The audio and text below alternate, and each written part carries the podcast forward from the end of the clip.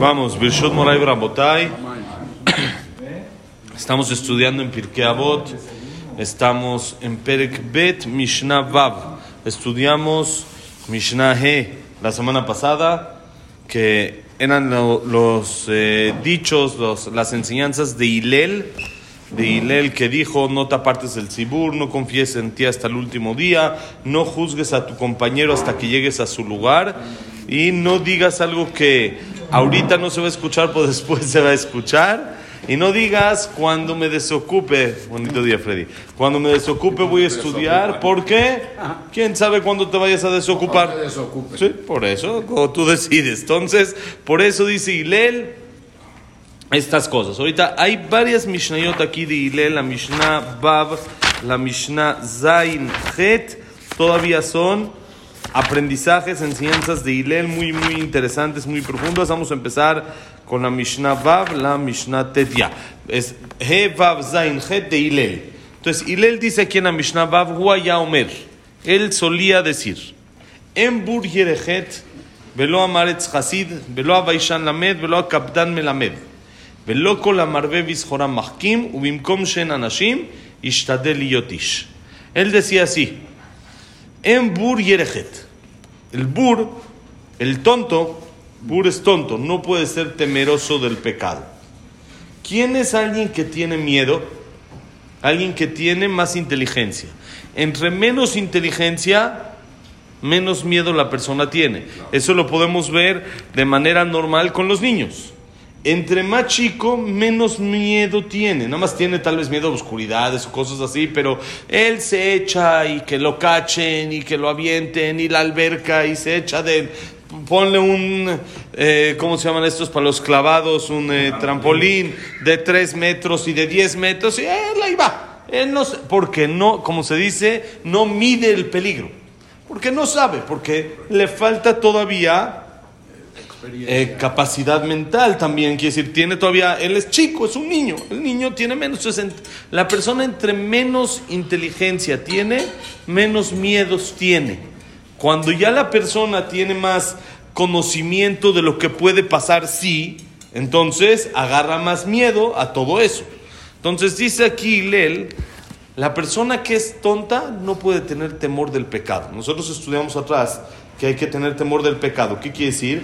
Que me dé miedo equivocarme. porque Fuera del castigo, que sabemos que no nos gusta hablar de eso y no es por el castigo ni nada de eso, sino no quiero quedar mal con Hashem. Me da miedo fallarle a alguien que también me hace. No quiero fallarle a alguien así, me da miedo. ¿Por qué? No por lo que me vaya a hacer, no, no, no tengo miedo, no me va a hacer nada. Vamos a dejar eso, no nos va a hacer, sino simplemente no quiero quedar mal con alguien que le debo tanto. Entonces tengo miedo, ¿sí? Entonces igual tengo que tener miedo del pecado, de no equivocarme, tengo, tengo que tener miedo a regarla, como estudiamos con Aarón, ¿no? Que Aarón era Oev Shalom, Berodev Shalom, perseguía la paz, acercaba a la gente a la Torah. ¿Cómo los acercaba? Diciendo simplemente que es amigo mío. Si Aarón es amigo mío, entonces me da miedo fallar. Si supiera Aarón lo que yo hago, no sería mi amigo ni por error. Entonces mejor lo dejo de hacer porque quiero una amistad así. ¿sí? Como valoro esa amistad, no la quiero perder, entonces me comporto bien para lograr seguir con esa amistad. Entonces por eso la, así Aarón acercaba a la gente a la Torah. De la misma manera, la persona que es tonta no puede tener temor al, al, al pecado, porque no sabe qué es el fallarle a Hashem. No entiende la gravedad de lo que es fallarle a una persona que le debo tanto. Entre más inteligencia ya tengo, entre más, si se pudiera decir algo así, conozco a Hashem, entre más ya me acerqué a Hashem, entre más ya entiendo todo lo que le debo, entonces ya soy más inteligente, ya soy más maduro, ya tengo más capacidad, ya soy más adulto para entender los miedos, entonces ya tengo más miedo del pecado, porque no quiero perder esa cercanía con Dios. Yo sé lo que me hace esa cercanía, sé lo que esa cercanía me provoca, esa, esa satisfacción de estar cerca de Hashem, y no la quiero perder. Pero si la persona no es inteligente, no entiende todo eso, entonces es imposible que tenga miedo a pecar. Entonces, en Bur Yerechet. Dos. Lo amaretz Hasid. ¿Qué es Hasid? Hasid, nosotros hoy en día conocemos a los que se llaman Hasidim, ¿no? Que se visten con la túnica esa, los calcetines blancos, las peyotas y moti, esos eh, tus compadres así, Ashkenazim, de los caireles así largos y eh, el, el, el, el sombrero este que una vez mi papá pasó por una de esas tiendas ahí en Israel y dijo que aquí venden cheesecake o qué, se pensó, pensó, pensó que era una panadería, no entendía lo que era ese sombrerito, ¿es, es cheesecake o qué? Eh, Eso conocemos que es el concepto de Hasid. ¿Cómo se llaman esos sombreros? Ese- ¿No, Moti? Esa no. Esa está muy sofisticada, esa. Streimel. Streimel. Entonces, eso es lo que conocemos nosotros como Hasid. Pero en realidad, un Hasid es una persona que hace más de lo que debe de hacer. Más de su obligación. Yo tengo obligación, no exagera, sino quiere quedar bien con los. Más bien de lo que tendría obligación. ¿Sí? Pero eso es bueno, exagerar para bien, llamemos así. ¿Qué quiere decir? Es algo que a Hashem le gustaría, pero no me lo exige porque sabe que no es para el nivel de todos, llamemos así. Si hay cosas de que lo hemos platicado en algunas ocasiones, hay lo que Hashem me pide y hay lo que Hashem quiere. Muchas veces mi papá me pide un vaso de agua y, hay veces- y quiere que le ponga yo también ahí en el vaso de agua una galletita, un arroz con hielo, algo, pero no me lo pidió. Sé que no me lo pidió, pero sé que lo quiere. Eso es ser Hasid, es algo más de lo que debo de hacer como mi obligación neta. No hago las cosas por cumplir, sino hago las cosas porque quiero, como dijimos, acercarme a Hashem y siento que esa es la mejor manera de hacerlo. Entonces dice, el ignorante, Amaretz, Amaretz es un ignorante, no puede ser Hasid. Es imposible que haga más de lo que debe de hacer. ¿Por qué? Porque si ni siquiera sabe qué es lo que debe de hacer, entonces ¿cómo va a hacer más de lo que debe de hacer? Para poder hacer más, tengo que saber qué es lo que debo de hacer. Entonces, cuando ya sabes qué es lo que tienes que hacer, puedes hacer más. Pero mientras que yo todavía esté en el nivel de que no sé ni lo que hago, nada más lo hago porque pues así todo el mundo lo hace y no entiendo ni siquiera lo que hago, entonces no puedo hacer más de eso, porque no, no, no, no le agarro contenido al asunto. Yo sé que tengo que rezar, y vengo y rezo y todo, pero no entiendo qué es exacto el rezo, cómo me- eso me conecta con Hashem, cómo esto, entonces no puedo hacer de más y concentrarme más de lo que debería en el rezo. Y así en cualquier cosa. Lo amaretz, gracias.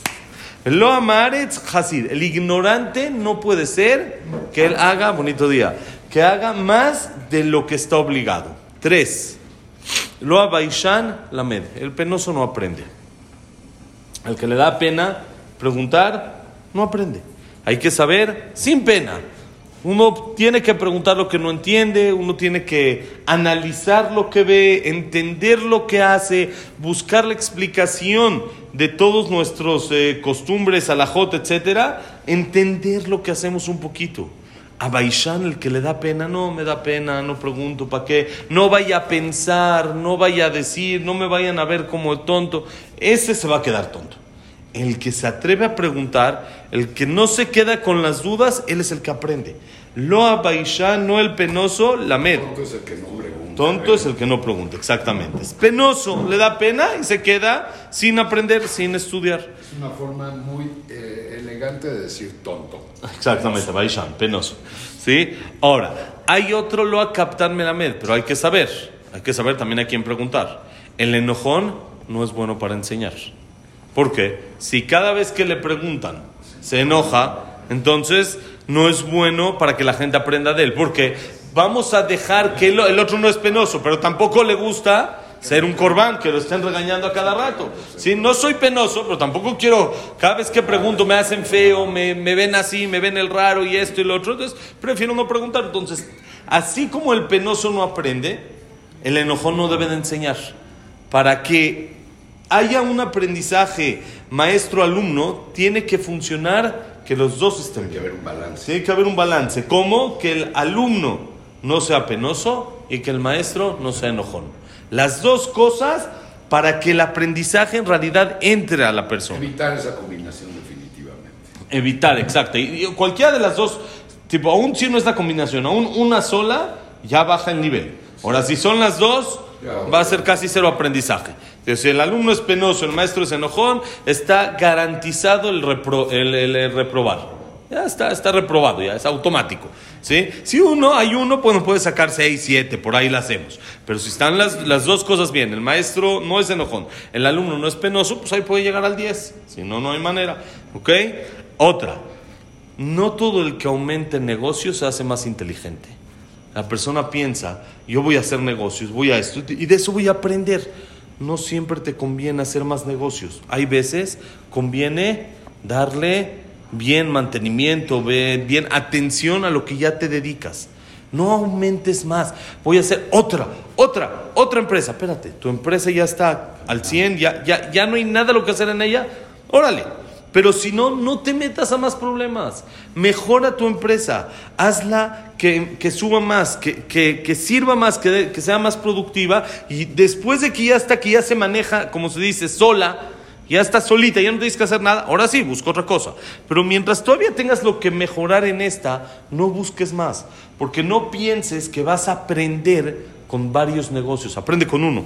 No aprendas con 10 negocios, el que aprende con uno y no aprendió bien, se echó a perder uno. Pero el que aprende con varios y echó a perder, pues echó a perder todos. Entonces dice, no pienses que por tener más negocios te vas a hacer más inteligente o más conocedor en el ámbito de negocios. Y algo muy importante, en un lugar donde no hay un hombre, intenta tú ser el hombre. ¿Qué quiere decir? Muchas veces nos pasa, llegamos a un lugar y no hay quien, quien sea Hazán, vamos a decir. No, no, yo no, yo, yo no, pero no hay nadie. No hay quien diga un alajá y toda la gente está esperando algo que se les enseñe o algo y no, no, yo, yo no, yo soy humilde, yo no, yo, yo no. No, dice, y él no está bien donde no hay un hombre que pueda dirigir lo que se está haciendo, intenta tú ser el hombre. Hay un knis en el que se ve que no está jalando el asunto. Métete, ayuda, apoya. Ahí en la casa mismo. Hay una situación, hay veces difícil, está algo complicado. Sé tú el hombre, ponte los pantalones, sé duro, intenta solucionar las cosas. Intenta ser tú el fuerte, por decir, cuando hay una situación dura. Sé el fuerte para que no todo se caiga. En un lugar donde no hay hombre, tú intentas ser el hombre. Tú intentas ser hombre significa no solo hombre-mujer, significa el que dirige, el que maneja, el que...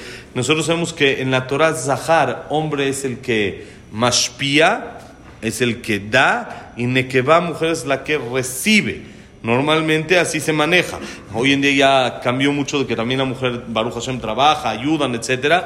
Pero antes no existía. El hombre es el que daba para la manutención y la mujer era la que recibía y ella se dedicaba totalmente a la casa. Por eso cuando la Mishnah nos dice Ish, se refiere al que da, a ser el mashpia, ser él el que aporte, el que haga las cosas y no buscar ser el que recibe. Donde, hay un donde no hay hombres, donde falta gente, intenta tú ser ese que falta para apoyar cualquier necesidad en cualquier situación que se necesita. Vamos a pasar a la siguiente Mishnah. Mishnah Zain está chiquita, pero es muy, muy importante esta Mishnah. Y es como que en una historia. Dice interesante, Afurra gulgolet shetzafal peneamaim. Amarla al de ataft atfuch besof metipaich yetufun otro trabalenguas, pero dice así. Hilel iba caminando una ocasión al, lado del río, al lado de un río, de un laguito, y vio un cadáver, una, eh, un cráneo, que estaba flotando en el agua. ¿Qué quiere decir? Alguien se había muerto, hundido, alguien, o lo mataron, lo hundieron ahí, lo ahogaron, o se cayó y dice. Entonces él vio la cabeza, se sorprendió y le dijo así, se dirigió a la cabeza, hacia el cráneo ese, hacia ese cadáver, y le dijo, porque tú hundiste, como tú ahogaste, por eso te ahogaron. Y que sepas que al final los que te ahogaron también van a ser ahogados. ¿Qué quiere decir? Y él nos quiso enseñar, el mundo se maneja cualidad por cualidad.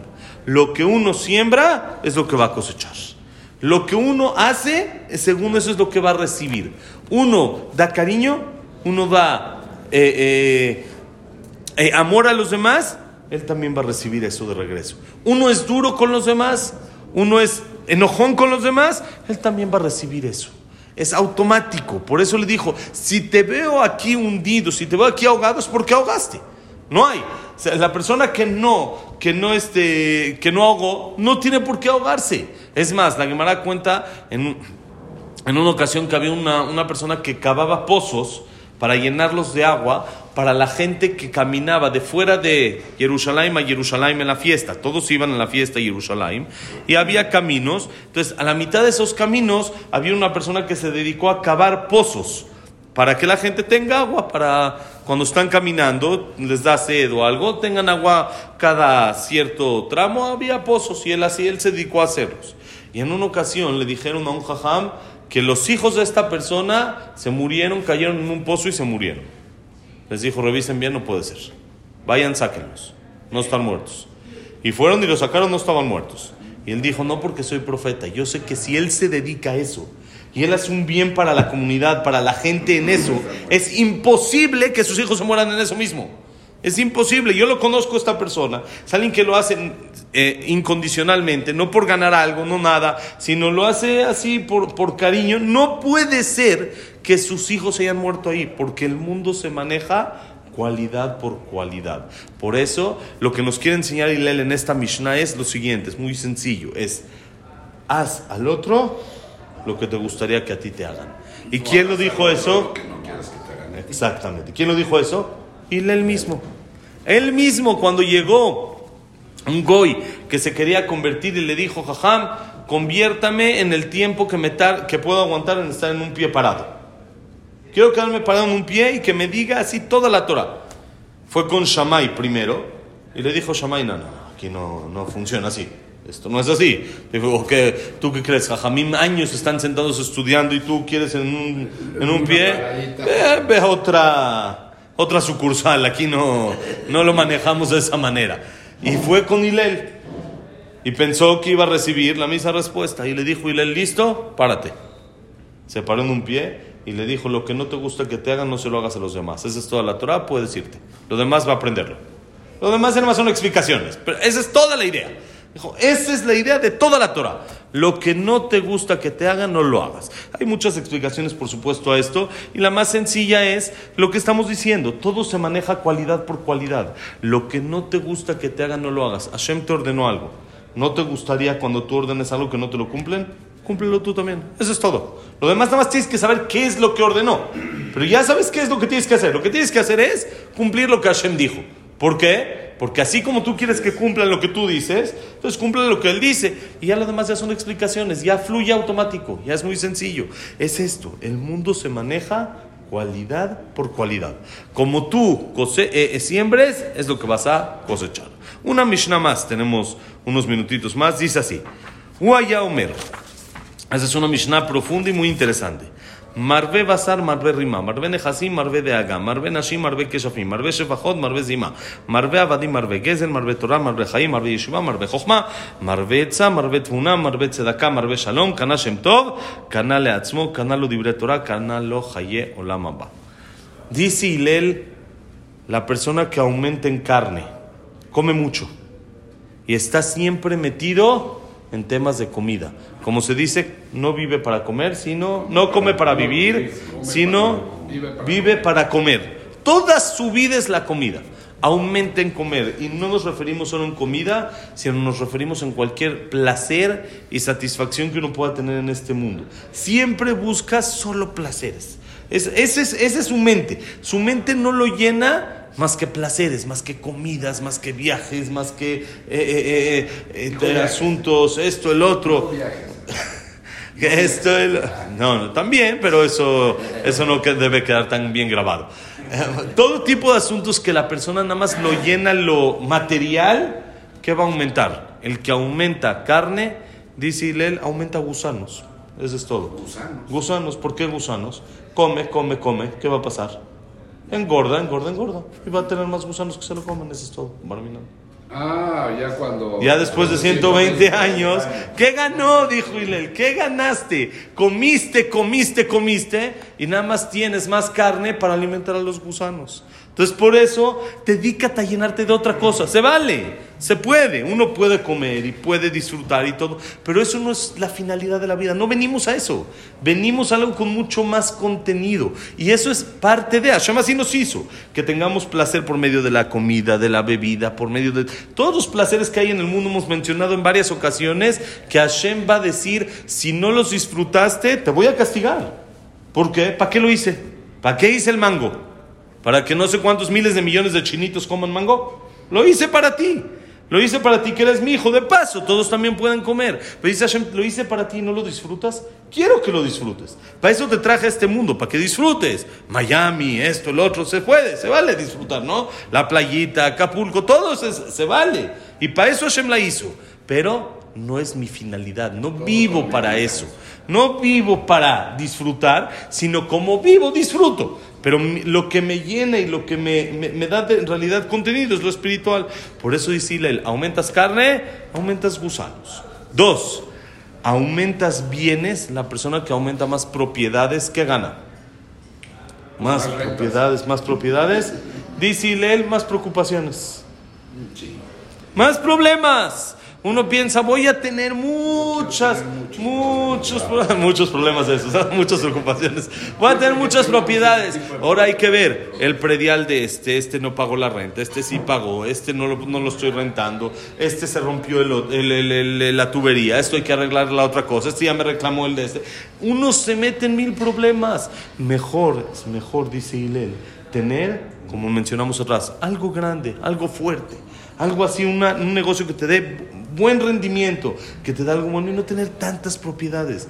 no busques. Sí, pero es, mejor tener algo que deje buen rendimiento sin tantos problemas. Sin tanto rollo y sin tanto... Lo mejor decirle, no te metas en tantos problemas. Si tienes otras, otra, otra cosa, hay gente que vende negocios para comprar propiedades y luego rentar. Espérate, tu negocio está jalando. Ya no tienes paciencia para dedicarte a él. Entonces mejor págale a alguien que se dedique de lleno a eso. Págale un buen sueldo, dale algo bueno que lo eh, eh, se meta de lleno, dale comisiones, dale algo que se meta de lleno a tu negocio y te lo maneje. ¿Para qué buscas más propiedades? Para meterte en más problemas. Uno que la casa en Cuernavaca, la casa en Acapulco, la casa en Miami, la casa en esto. Y uno luego, hay gente que me ha dicho así, saco cuentas y me doy cuenta que todo lo que pago no vale lo que podría yo hacer con ese dinero unas vacaciones. Todo eso me hizo, pago mantenimiento, 15, 20 mil pesos mensuales de cada casa, pago, pago, pago. ¿Y cada cuánto la uso? Una vez al mes, una vez cada que se puede, si es más lejos, menos. Todo eso, si lo pagaría todo eso en un hotel, que me atiendan, que todo, estaría de lujo y pagaría lo mismo y pagaría lo mismo. Sí, no es igual. Sí, no es lo mismo, uno tiene su casa, uno esto, pero también eso incluye más preocupaciones. ¿Sí? Tiene más temas, tiene más... Entonces hay que tener un balance, por supuesto, hay que tener un balance que no se refiere que nada más tenga uno una casa, si tiene Baruch Hashem la posibilidad de tener una que otra por algún otro lugar, pero no volverse loco. Por eso dice, no dice el que tiene dos, Marbe, el que aumenta, tiene muchos bienes, muchas preocupaciones. ¿sí? Como se dice, uno con trabajos puede con uno. Entonces depende de cada uno, lo que su capacidad mental, lo que, su, lo que no le preocupe a él, lo que no le cause preocupaciones. Si la persona está tranquilo, ay, se rompió, me costó 100 mil pesos. Entonces ese no pasa nada, porque no está aumentando preocupaciones. Pero al que sí le están afectando y le duelen esos 100 mil pesos cada que le dicen que se dañó el refrigerador de allá, que este del mantenimiento no quiere, que este de la renta no quiere pagar, que esto y el otro, el que ya le afecta, no vale la pena decirle. ¿Ok? Siguiente, Marbe Nashim, Marbe Keshafim. La persona que aumenta en mujeres, hoy en día sabemos que no nos podemos casar con más de una mujer. Pero antes se permitía casarse con varias mujeres. Varias, varias. 18 David Amelech tenía. 18, Shomo tenía mil. Ahí se pueden varias. ¿Sí? El rey no puede. Esa es una clase, aparte de entender cuáles son las mil de Shlomo. Esa es una clase importante de entender. Pero el rey no puede más de 18, pero un civil puede las que quiera. Puede las que quiera, siempre y cuando pueda con ellas, que es casi una o tal vez ni una. Entonces, el que aumenta Nashim. Si ya no puedo con una. ya no puedo con una, ¿no? ¿Qué aumenta? Dice la Mishnah Marbe que Shafim, brujería. Brujería. El que aumenta en mujeres, tiene muchísimas mujeres, aumenta brujería. Dos explicaciones. Explicación número uno, era muy, mucho más común de que existan las brujas que los brujos. Hoy en día, Baruch casi no tenemos ni brujas ni brujos, fuera de algunos que por ahí conocemos, pero fuera de eso, de manera general, oficiales no tenemos. Entonces, antes era muy común, había mucha brujería en el mundo y era más común que las mujeres se dediquen a la brujería que los hombres. Entonces dice Hillel, si aumentas en mujeres, pues una, una bruja te tiene que tocar, ¿no? De, de tantas que esto, pues alguna en porcentaje te va a tocar. Pero qué mala suerte que cuando tienes una y esa sea. Ese ya fue a... Sí, ya está regado. Y dos, hay quien dice uno que tiene tantas mujeres, ¿qué va a empezar a hablar la gente? Mira cómo puede, cómo le hace, mashallah, cómo mantiene, va a aumentar que le caiga brujería. Entonces, por eso, lo único que gana la persona cuando aumenten mujeres es brujería. Otras dos más, y la vamos a dejar a la mitad porque ya se está haciendo tarde. Marbeshe Fajot. ¿Qué pasa el que aumenten muchas esclavas? Muchas empleadas, por decir, muchas este, muchachas, mu- muchas Mujeres, mujeres, mujeres, mujeres. ¿Qué pasa con esa persona? Pues aumenta mucho adulterio. Es mucho más propenso a que caiga en algo, o él, o algún, algún empleado de él, o alguna persona que está junto a él. Al convivir con más, pues es más propicio a caer. Y la última, que es de lo negativo, mañana vamos a empezar con las positivas de lo que aumenta. ¿Qué pasa? El que aumenta muchos esclavos. Ya dijimos esclavos. Ahora, ¿qué pasa? Esclavos, empleados. ¿Qué aumenta la persona que tiene mucho de eso? La nómina, ¿te crees? La nómina crece, ¿no? Entonces, ¿qué dice Marvé? Marvé, Gesel, robo. Dos Claro, explicaciones. Uno, la nómina, como dijo el señor Elías, nómina, ¿qué pasa? Hay que pagar mucho. Y cuando uno tiene que pagar mucho y no tiene, Roba. pues le busca, No, no roba. no siempre de alguna manera muy... No siempre busca de la manera correcta. Entonces, cuando está la presión esa que tengo que pagar, que tengo que hacer, y a la persona normalmente, Baruch Hashem, no nos gusta de ver, hay algunos que sí, pero normal no gusta, entonces busca la manera hasta de forma imposible para pagar. Y entonces eso le puede llevar a robar. Y dos, la explicación más sencilla, cuando una persona tiene muchos empleados, pues hay mucho robo. Un poquitos empleados pues roban lo que puedan robar uno. Eh, Hay dos, pues pueden robar dos, tres pueden robar tres, porque como sabemos es muy común que hay algunos más esclavos que en el tiempo de antes que podían robar o hacer cosas así. Entonces por eso buscar siempre aumentar en cosas espirituales y no materiales. Nos quedamos a la mitad de la Mishnah Het. Mañana Besat Hashem, explicamos qué pasa cuando la persona aumenta en cosas espirituales. Besat Hashem. Que la gracia ha sido un Ishmat. Sarabat. Abraham Ben Sarat Miriam, Servat Miriam.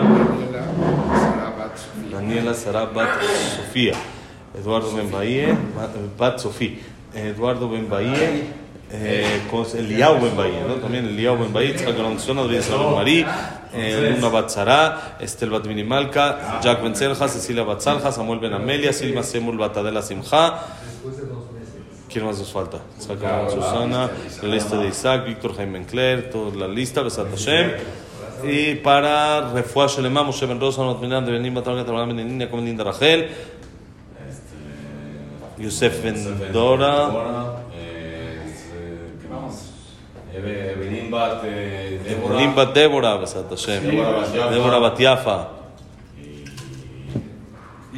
Y hay Ay, bueno, joven, yo soy Yosef Ben Sharon, Sharon Bat Tere, eh, Yosef Ben Margarita Simcha. ¿Quién más? ¿Estamos? Berajá y Atzlajá para todo Am Israel, Besat Hashem. También, Besat Hashem. Paz en Israel y en el mundo, Besat Hashem. Todo lo bueno, bonito día.